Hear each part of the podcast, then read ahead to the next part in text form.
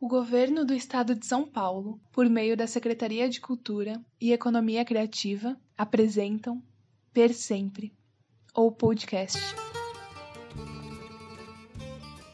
Per Sempre é um espetáculo de dança desenvolvido pela CIA Vendedores de Ilusão. Um espetáculo que fala sobre memórias em nosso processo de pesquisa, fomos atrás das pessoas mais experientes que poderíamos recorrer, os nossos idosos. Durante nossas idas aos asilos, centros de convivência e casas de repouso, conhecemos pessoas incríveis que nos marcaram muito com suas histórias. Algumas foram registradas em vídeo, ponto de partida para este podcast. E agora, passado algum tempo dessas visitas, ligamos para estes para saber como estão e também para ouvir um pouquinho mais de suas histórias. O resultado você confere a seguir.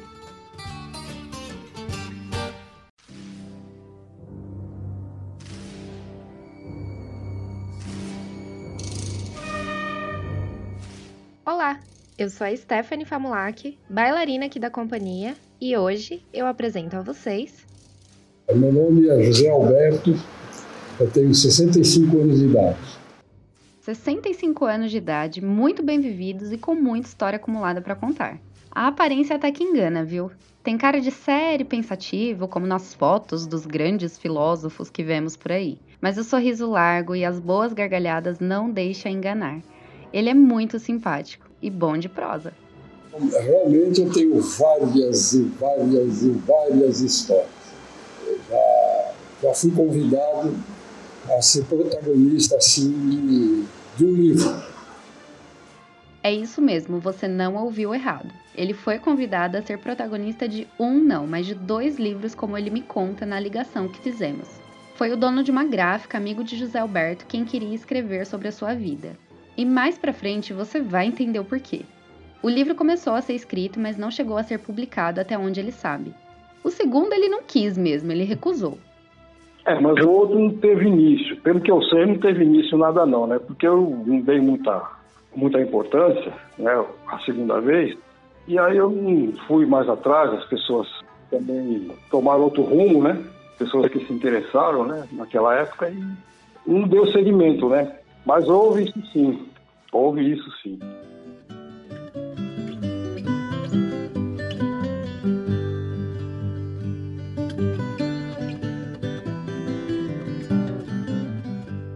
José Alberto cresceu e viveu cerca de 33 anos na cidade de Itaquera, que fica situada na zona leste de São Paulo. E a história que ele tem para nos contar se passa exatamente ali, por volta dos seus 12 anos de idade, na década de 60. Ali começou várias e várias histórias sobre a minha vida, né? Minha vida, uma vida de família, graças a Deus, orientação de meus pais, né? E um costume que eu aprendi com eles foi o trabalho. Com 12 anos de idade, eu já levantava de madrugada, pegava um, uma cesta grandona, um balaio de bambu, debaixo do braço aqui, sabe? Aí encontrava com mais dois meninos, um chamava-se Januário, era filho dos portugueses lá, e o outro chamava-se João, nós chamávamos ele de João Caipira, né? que a mãe dele era do interior e tinha uma voz bem puxada do interior. E gente esperava uma Maria Fumaça, na década de 1960, 62, 65, um frio, uma época de frio em São Paulo, era garoto, parecia gelo. A relva toda esbranquiçada, né? A gente andava ali naquele lugar, parada aqui de Orlando, e descia um barrancão, tinha um rio, tinha uma pontinha, né? Passava por ali e ficava por ali de madrugada. Corridinho lá jogando pedra, pá. Tinha só uma linha de trem, né? Só um trilho. E a gente ficava jogando pedra ali, aquelas pedras de linha, jogava no rio, jogava nos ferros da linha, a gente, a gente ficava ali. Aí daqui a pouco a gente ouvia o barulho.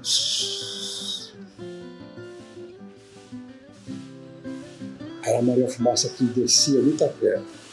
Então ela vinha num balão, ela não tinha estação de trem. E ela passava direto ali, vinha do Itaquera, tinha um decibel, ela embalava, tinha uma curva. três barrancões, a gente ficava lá na frente, numa reta de trilho, aí a gente via a fumaça dela já subindo, dela pra gente. Que o fogo que estava dentro dela iluminava lá, então a gente via a fumação dela do lado. E ela, mas antes dela chegar naquela ponte, ali onde ficava sentada aguardando, ela ia perdendo embalo, né? Movida a lenha, e a gente sabia que tinha alguém lá dentro jogando lenha nela, mas mesmo assim ela ia pegando embalo. Então ela chegava, toda vez que ela chegava ali em cima da ponte, ela já chegava à parede. Parando aí a gente, antes dela parar de vez, né, ela pegava um balo logo em seguida, né, antes de parar de uma vez. E se ela pegasse um balo, ficava difícil para a gente subir. Então a gente já sabia o ponto, então a gente voltava um pouquinho para trás, e antes dela chegar na ponte, a gente já pulava jogava o balai e pulava e subia.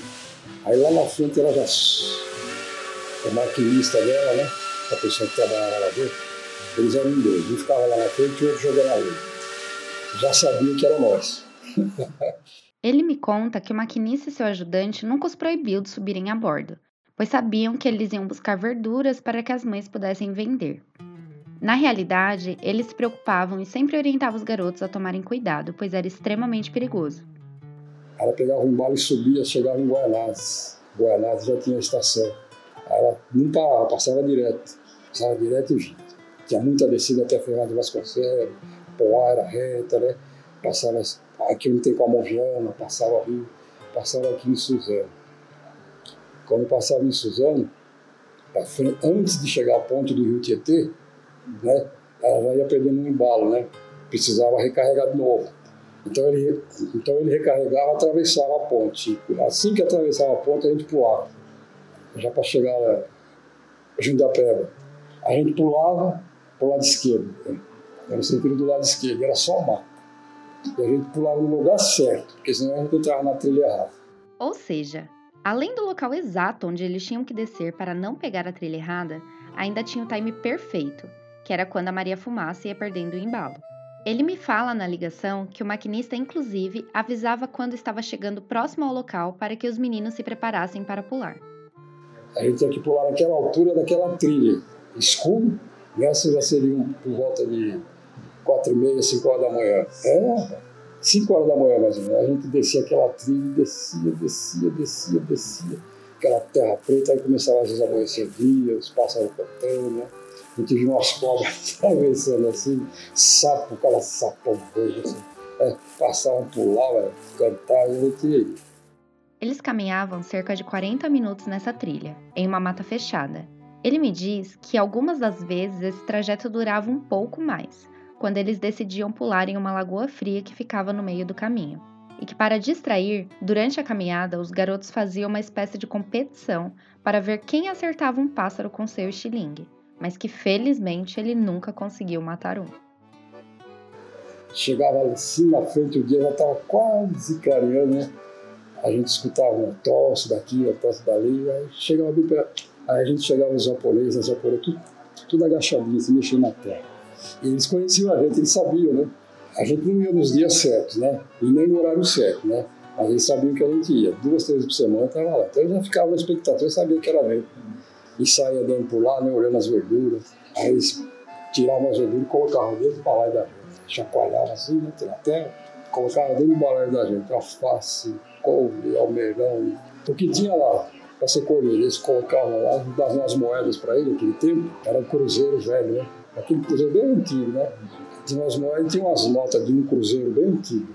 Antiga mesmo, era uma nota largona, escura, né? Mais clara. Ele dava na mão deles, eles ficavam tudo sorrindo, batendo nas costas da gente, fazia assim, a gente subia a trilha e ia embora. Já não bastasse essa história incrível de carona em Maria Fumaça e amizades com maquinistas, ainda tem os eventos atípicos que aconteciam nesses trajetos. E nós estávamos lá nas pedras, do lado de baixo, assim. Tinha uma cerca de arame farpado. Nós escorregando para até se arreame. Eu, eu não lembro qual foi, mas que, ah, foi o Januário que perdeu a, a cesta de, de verdura. E chegamos na estação de Suzano, né? A gente subia por trás, né? Tinha o mata-burra, a gente falava mata-burra, tinha a linha do trem, tinha as bandejonas com água, não era água, era óleo, óleo preto, diesel mesmo, né? A pessoa que passava ali, se caísse ali, melecava tudinho. E a gente passava, nunca caímos ali, né? E nem caímos na ponta também, graças a Deus. Só perdeu a cesta de, Aí ele ficou com medo, começou a chorar, né? Não, mas a sua mãe vai entender, né? Quando chegamos lá, minha mãe começou a explicar para ele: não, a sua mãe vai entender, porque vocês não tiveram culpa, né? Realmente a mãe dele não ficou brava com ele, não, a portuguesa. Dona Elisa, o nome da portuguesa lá.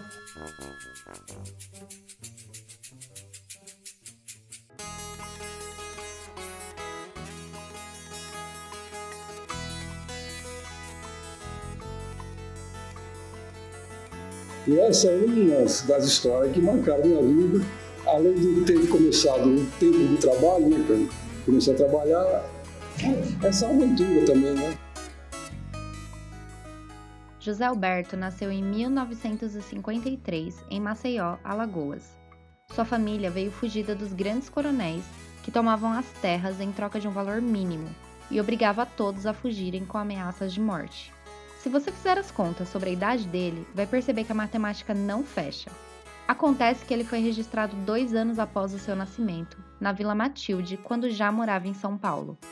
Ele me conta que naquela época, quando nascia uma criança, os padres anotavam em um livro, e no ato de registrar as crianças em cartório, a única forma de comprovação obrigatória era a consulta a esses livros, Porém, quando foram registrar José Alberto e recorreram à capela, que tinham os seus dados, souberam que ela havia pegado fogo e os registros tinham sido perdidos. Por fim, depois de todas as emoções dessa história que ele me conta, eu ainda descubro que na verdade ele tem 67 anos e não 65.